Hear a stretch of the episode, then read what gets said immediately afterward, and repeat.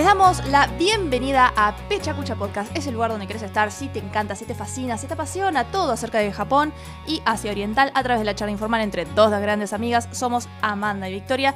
Y voy a hacer una pequeña introducción acá. Somos Amanda y Victoria. ¿Quiénes somos? Somos dos amigas que nos separa el Atlántico. O sea que esto es todo la magia de la edición que parece que hace que estemos en una misma sala de locución, pero en realidad no.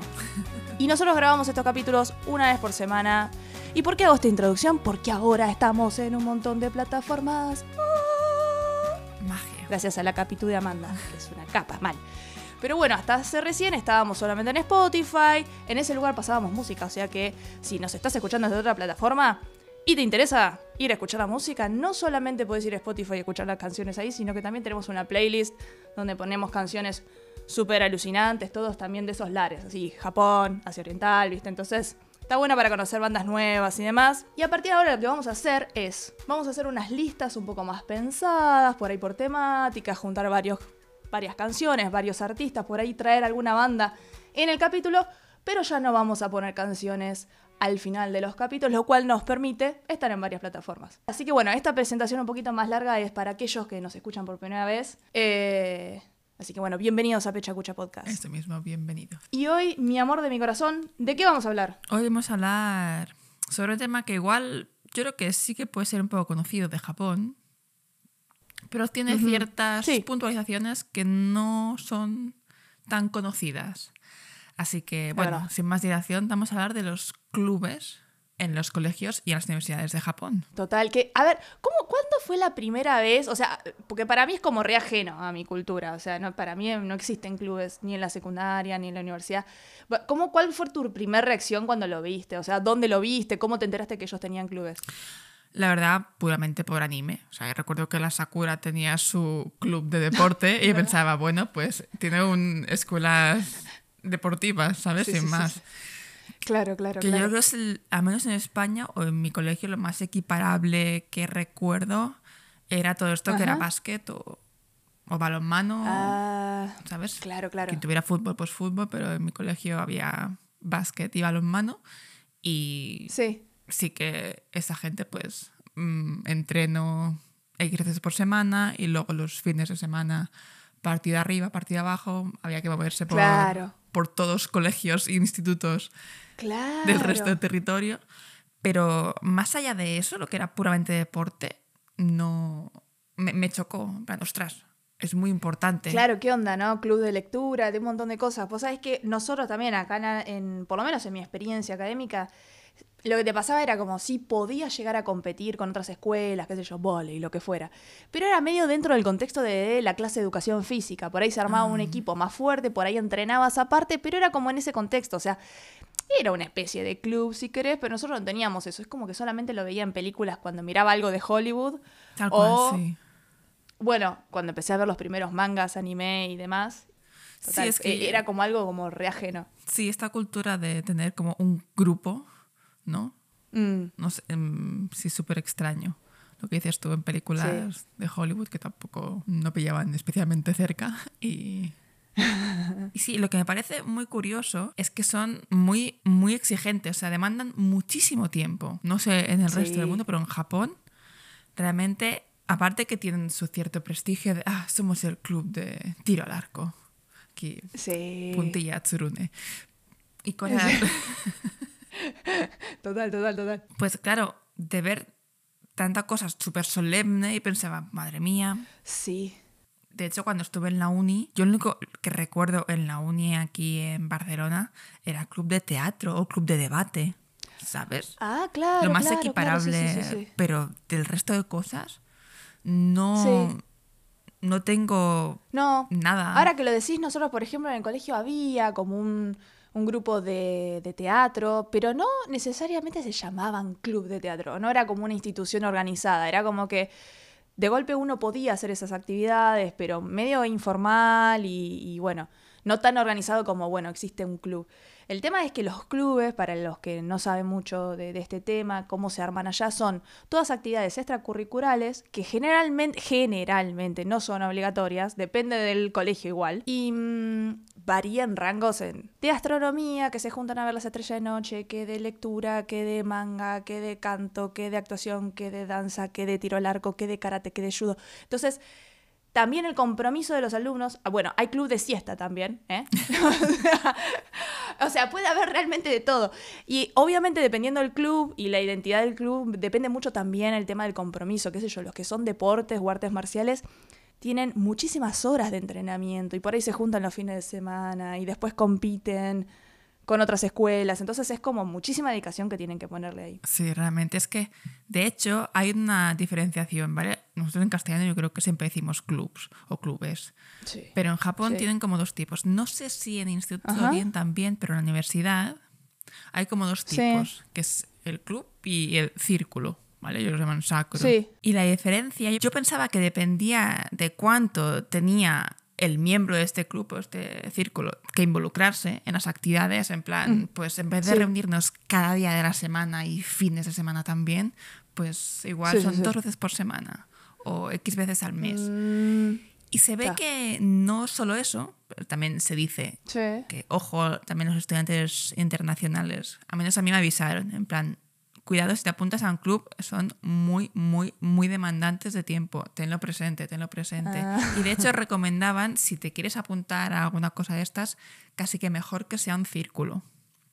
Pues este, ah. puesto de la exigencia. Pero es que hay otra cosa. Los clubs, se ve que tienen un poco, los fondos están como subvencionados por, la, por el colegio. En cambio, los círculos ah, son de los miembros que van recaudando el dinero. Ah, Entonces, yo recuerdo en la uni que había un, un, círculo que era de cuidado de gatos. Ay, me muero el amor. Y luego tenías pues el club de karate, ¿no? Que se puede entender que como... las exigencias sean distintas. Pero círculos, cualquier cosa. Era en plan agrupación de estudiantes que les gustaba X cosa y venga para allá. Es que está buenísimo eso, ¿no? Como que, qué sé yo, principalmente, más que nada cuando vas a una institución que es nueva para vos y qué sé yo, que querés hacer amigos, es como que siempre pasa esto de que queda cómodo ir a un lugar con, donde hay un montón de personas que tienen gustos afines a uno. Es como un buen lugar para empezar para hacer amigos, em, no sé, tener conversaciones copadas y demás. Vos sabés que en realidad estuve mirando una entrevista bastante interesante. Eh, también de la NHK, o sea, no llegué por ahí a investigar un poco más profundo en este tema, en, otras que no fueran fuentes oficiales, ¿no? Pero le hacían una entrevista a un profesor de historia y estaba interesante como él, él, decía el porqué de los clubes y con esa intensidad. Y mm, se toman los clubes muy en serio como lugares donde los alumnos pueden aprender acerca de em, cómo desenvolverse en la sociedad después. Y planteó esta situación donde vos antes, durante las situaciones de guerra, vos en el momento de guerra, como que tenías la escuela como esta institución que preparaba a futuros soldados y que posterior a la guerra quieren tener como una actitud de educación más democrática, lo llaman, donde los alumnos pudiesen tener la capacidad de pensar por sí mismos, actuar por voluntad propia y hacer un montón de cuestiones, más desde una cuestión más de pensamiento crítico y que por eso como que incentivaban los clubes donde los alumnos son los que diseñan qué actividades van a hacer, cómo las van a hacer y qué sé yo.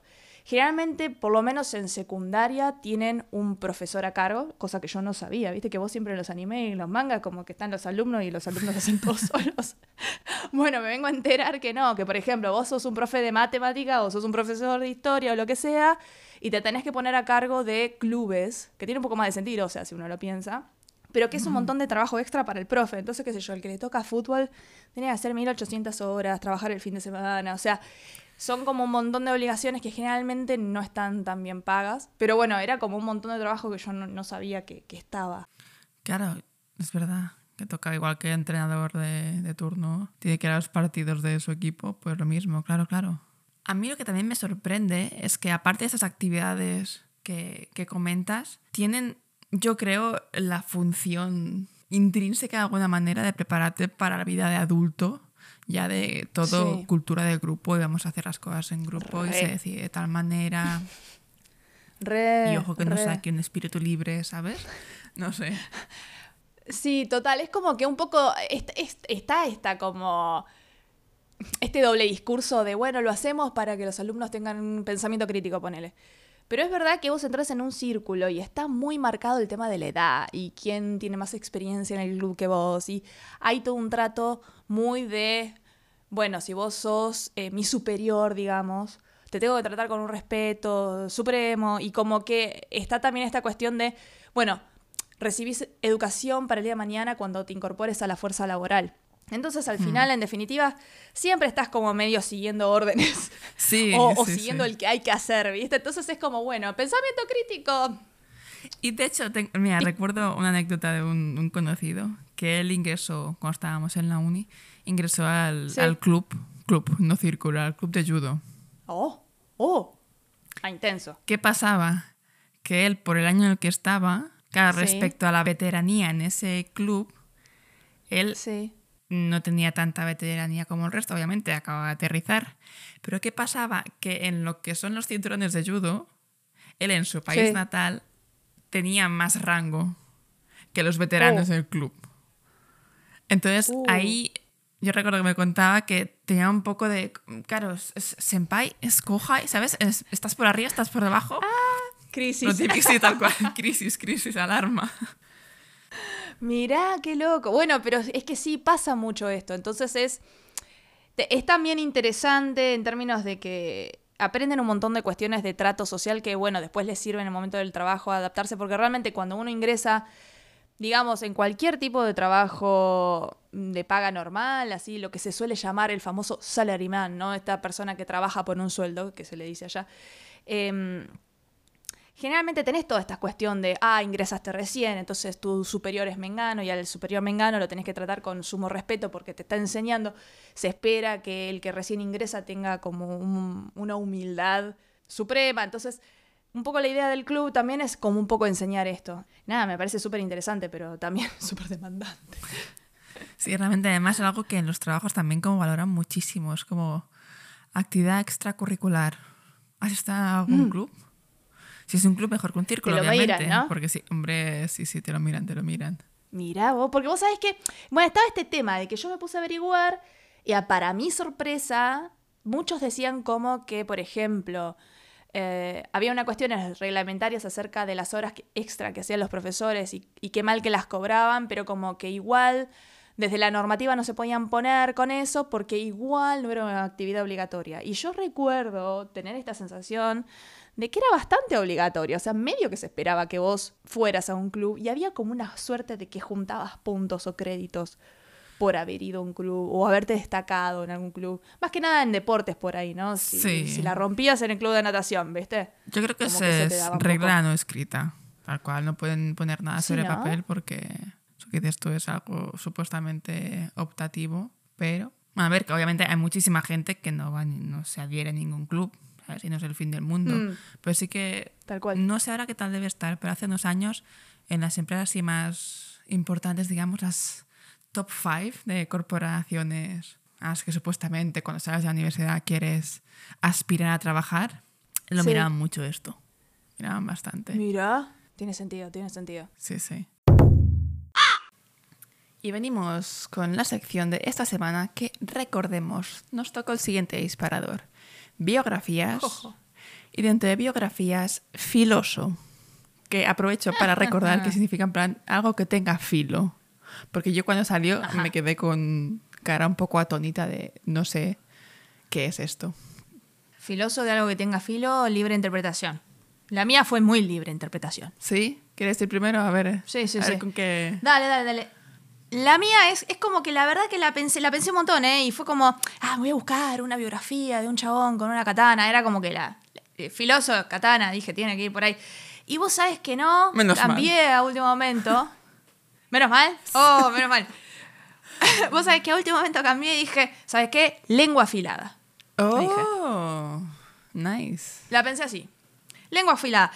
Y no traigo a alguien de Asia, es- traigo a alguien que estuvo en Asia. Pero estuvimos hablando tanto, tanto, tanto de ella estos últimos días, porque bueno, Victoria finalmente leyó el libro, porque realmente me lo había dicho mamá a principio de año, como en plan, lee este libro. Y yo había dicho como, sí, sí, después. Y después me lo volvieron a recomendar y fue como, bueno, sí, sí, después. Y finalmente lo leí. Y me voló la cabeza, que es este libro alucinante, que es medio gusto adquirido, porque al principio empecé y fue como, no sé si me gusta tanto, y después fue como, no podía parar de leerlo, y finalmente cuando terminé fue, cuando lo terminé fue como esta sensación de, ah, lo entendí, viste, como que finalmente me amigué con todo lo que había leído antes, porque lo cerró con un moño, viste, me quedé como, me encantó. Que es el libro espectacular que escribió Amelie Nothomb, que se llama Estupor y Temblores. Amelie Nothomb es una chica belga, o de familia belga en realidad, Parece ser que hay una, una, hay una intriga de que si nació en Bélgica un año antes o nació en el 67 en Japón Kobe. Ella dice que nació en Kobe, en Japón. No se sabe, misterios de la vida. Pero total, que a partir del año 92 ella empezó a escribir, bueno, o no, en realidad no sé, no estoy tan segura del año 92, pero sé que a partir de los 26 años, eso estoy segura. Empezó a escribir una novela por año. Todo producto de su infancia repartida por Asia, donde ella tuvo toda su primera infancia en Japón, luego va a China, luego de estudiar vuelve a trabajar en Japón. Y el libro de Estupor y Temblores se basa como en esta experiencia que ella tiene en una empresa en Tokio, trabajando para una empresa bastante grande, pero en los años 90, cuando ser extranjera y aparte mujer era como súper exótico, digámoslo, para decirlo finamente. Así que le pasan de todas a ella y es como, está muy bien retratado porque es desopilante en términos de cómo lo escribe. Me pareció muy afilado en ese sentido, ¿no? Como diciendo, es tan desopilante como lo escribe que por más de que ella pasa penurias, que, son súper interesantes de leer igual, como para tener un poco más en claro y tener un ejemplo claro de, la estructura tal vez verticalista que uno se puede encontrar al momento de trabajar en una empresa japonesa tradicional, digamos, ¿no? Eh, es interesante cómo ella cuenta todo esto como de un costado medio humor negro irónico. Entonces, uno no puede evitar estar leyendo una cosa súper espantosa, pero con una sonrisa en la cara, como diciendo, nah, no puede ser lo que le está pasando, ¿viste? Y tiene ella todas esas experiencias y, es- y realmente está muy interesante y hace un análisis muy interesante, que por eso lo recomiendo más que nada a gente que esté pensando en viajar en Japón o que le interese la cultura. Porque si bien es como un lado de la moneda, o sea, se lo puede analizar desde aspectos mucho más amplios, hace unos retratos bastante interesantes de eh, cómo los japoneses viven Japón, el ser japoneses, en algunos aspectos al, al menos. Y, y me pareció bastante acertada, así que, no sé, creo que, que es una buena Sí, creo que es una... recomendación para traer.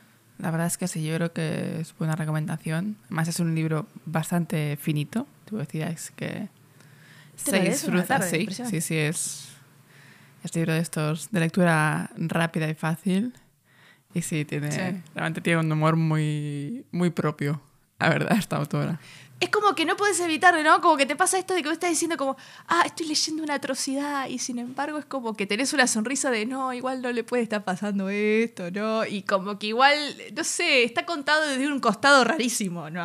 No lo sabría del todo describir, creo. Mm. Además, ella como persona también es un poco extravagante. Si se busca entrevistas o algo, si no es tampoco ¿Ah, sí? el estereotipo que igual tengas de, de Mira. autor de, de libros. Sí.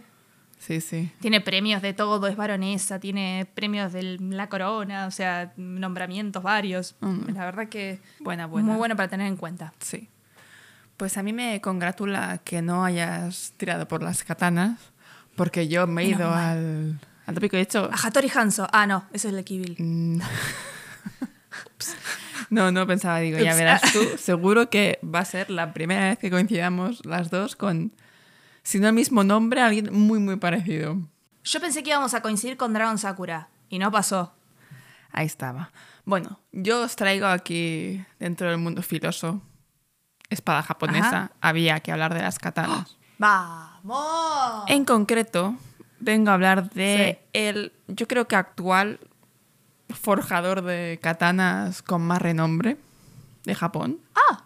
que responde al nombre de Yoshindo Yoshihara Y su familia lleva más de 13 generaciones dedicándose exclusivamente a forjar Wow. katanas. De, vamos, es increíble, de verdad. Yo no tenía ni idea del mundo de las katanas, así que el primer forjador, pues siglo VIII, pero obviamente, pues no sabemos quién es. Lo siento mucho. No hay muchos datos. Y sí.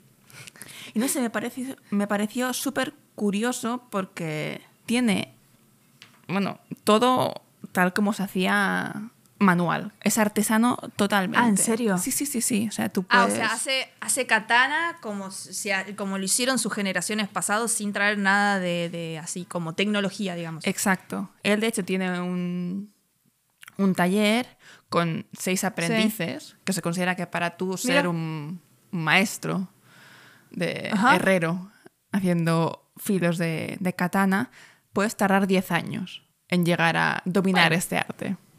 Lo que me parece que increíble, pero he visto varias entrevistas y tal de él, es que aparte de que se tiene que hacer obviamente en el taller, las herramientas que hacen falta no las tenemos, entonces las Sí. tienen que fabricar ellos mismos. Es, aparte de que es muy curioso, si se busca en YouTube su nombre se ve un poquito, hay alguna cosa no muy extensa, pero se ve cómo lo trabaja. Y de hecho, también en el taller tiene una opción Sí. de que puedes ir, obviamente pagando, a ver cómo trabaja él. No sé los precios, nada. O sea, esto que tú ves una web y no pone el precio y dices, "Mm, no va a costar. Mm, No va a ser eh, Esto- esto. es como ir a comer sushi de, ese- de esos chabones que es como si reserva de acá un año y medio, viste que no te dicen. Y es como de esos que tenés que ir ahí y entran tipo dos personas en el lugar, todo medio secreto y te dan un sushi y ellos te dicen que, o sea, ellos deciden que te dan. Sí, sí, tal. Como eso también, que es como decís, uff, pago No. la experiencia, ¿puedo? Ah. Bueno, claro, es que realmente yo mirando un poco el tema, cualquier cosa que sea artesanía, obvia- obviamente tarda muchísimo tiempo, pero estamos que Sí. estas katanas puede tardar de tres meses, si es una estándar normal, que las que hace Sí. más habitualmente, o incluso un año en fabricarse, si es algo What? bajo pedido. Pero llega al punto de Oh. artesanía que esta persona, cuando tú Sí. normalmente si tienes que saber la temperatura a la que tienes que picar el metal, ¿no? Dices, pues, Sí. pues agarras un termómetro. No, no, no. Esto, el señor, con la vista, sabe la temperatura y dice, "Mm, ahora el fuego está bien. O sea, yo es algo Porque que... claramente está irradiando a una longitud de onda de... Entonces, por lo tanto, eso implica que está... Sí. Me, fascina, me fascina. No, pero realmente es una eminencia, ¿eh? Además, ha publicado libros sobre katanas. De hecho, ha expuesto en Nueva York y en Boston sus obras. Wow. Y bueno, pues Sí. si alguien estuviera mega interesado en comprar una, se tiene que hipotecar varias veces, creo yo. Porque si aquí Sí. es customizada, pues puede arrancar en unos 50, 60 mil dólares. Así, una Che, katanita. ni, ni tan mal, ¿eh? O sea, yo también estaba esperando un poco. Yo estaba esperando como tipo el doble. Como arrancando del doble. Así que fue como que dijiste y fue como, ah, bueno, pues, un año también, ¿viste? Como decir, bueno, Bueno, ni tan mal. Hablo de filo, ¿eh? Luego hay que ir sumando extras aquí, extra, extra, extra. A mí lo que me intriga es hoy en día como quién compra una katana de verdad. Porque también hay como que tener, ¿para qué quiero una katana de verdad? O sea, para que esté ahí de disposición me da como un poco de, no sé, entrenás con la katana, haces kendo, ¿viste? Como que siempre tengo esta cosa de, La, de ad- adorno. sí, admiten que la mayoría de gente que lo compra son extranjeros, ¿eh? Que tampoco... Eh, obvio, más, más vale. no me extraña. Entonces me daría bastante... O sea, me regalaron una katana. Ostras, pues la verdad es que no me Sí. gustaría tener en casa un arma tan peligrosa, ¿sabes? Típico de, oh, se cae de la repisa, se rompe el soporte. Que esto, vamos, esto raja cualquier Onda- cosa. claro, onda, muerte. ¿Cómo era la muerte final? Era que, que siempre pasaban esos accidentes. que era Destino "Uy, se final era bueno, no sé cómo se rebotó". llamaba. Así que una eminencia. Voy a ir a buscar los libros, eso sí me interesa. Y como ir a verlo él forjar debe ser todo una misticidad. Así que lo voy a tener en cuenta en futuro. Sí, sí. Muy Pues copado, muy copado dato. No, no lo tenía para nada. Muy bien. Y bueno, para la semana que viene, ¿qué tenemos? Contame. Pues voy para What allá. we have to... A ver. ¿Qué- qué- Biografías. Otra vez. Opa, otra vez. Y el disparador es suerte.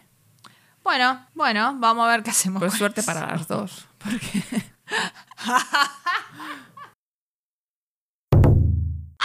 Bueno, y Pertenecer a un club no es solamente por ahí esa tarea que uno hace en el club en términos de, digamos, club de origami, hago grulla todo el día y lo hago ahí con mis compañeros y ahí se termina todo, me voy a mi casa feliz.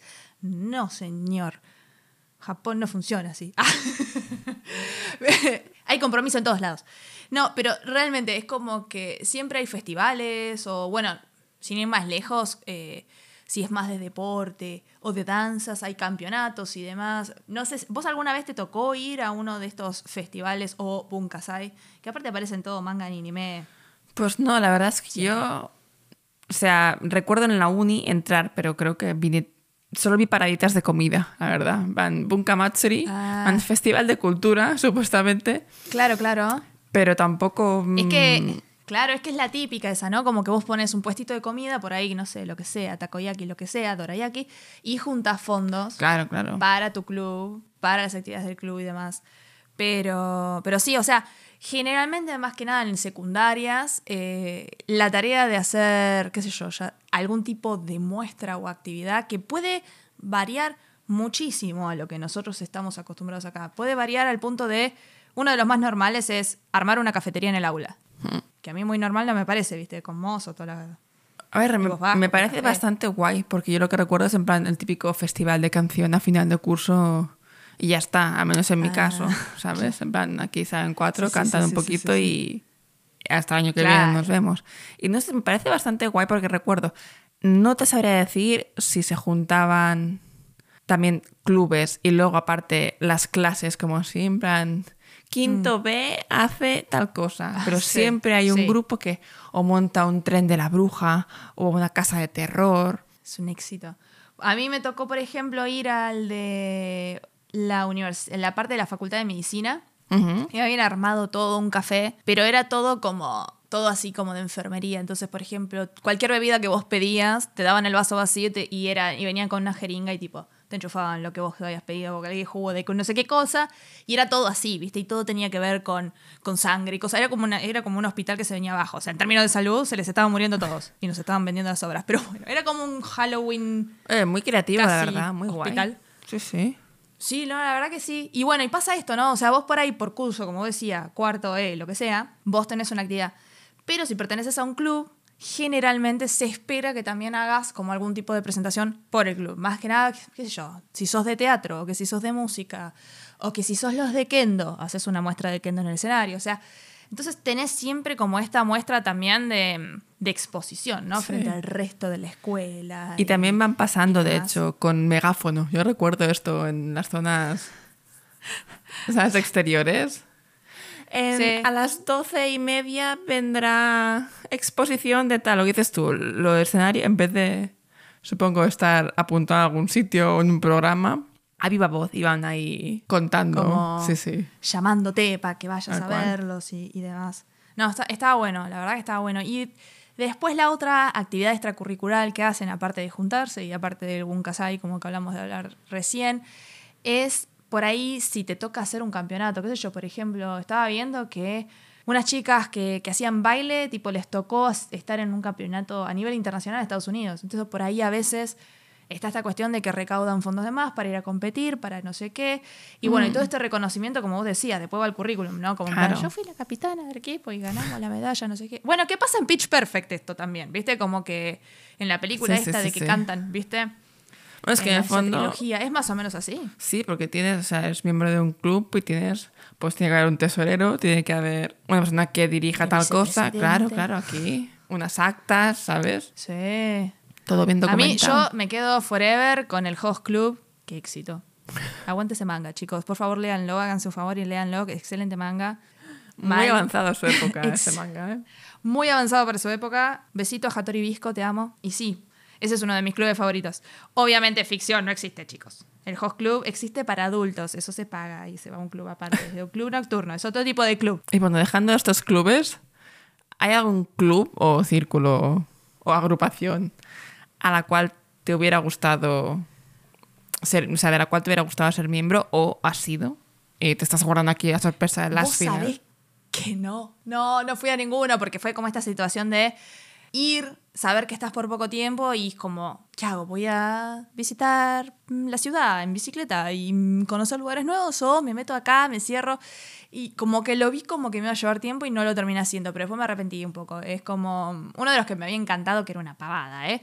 Pero yo me acuerdo de estar en esta muestra de los clubes y me quedé fascinada de lo que hacían los chicos, ¿viste? Con el salto con soga. Hacían como danza coordinada con salto con soga. Salto con soga. Y así como Con de soga. Claro, ¿viste la soga? Una persona de cada lado y vos... Ah, la comba, un vale, círculo vale. Y la Vale, persona vale. salta adentro. Sí, sí. Y hacían esta cosa de que entran tres, salen dos, pegan Vale, vale. vuelta y hacen... Sí, sí. y- Vale, vale. Sí, aquí saltará la comba y ahora mismo la soga. Para mí la soga es la de, la de un arcado solo, ¿sabes? En pan cuerda.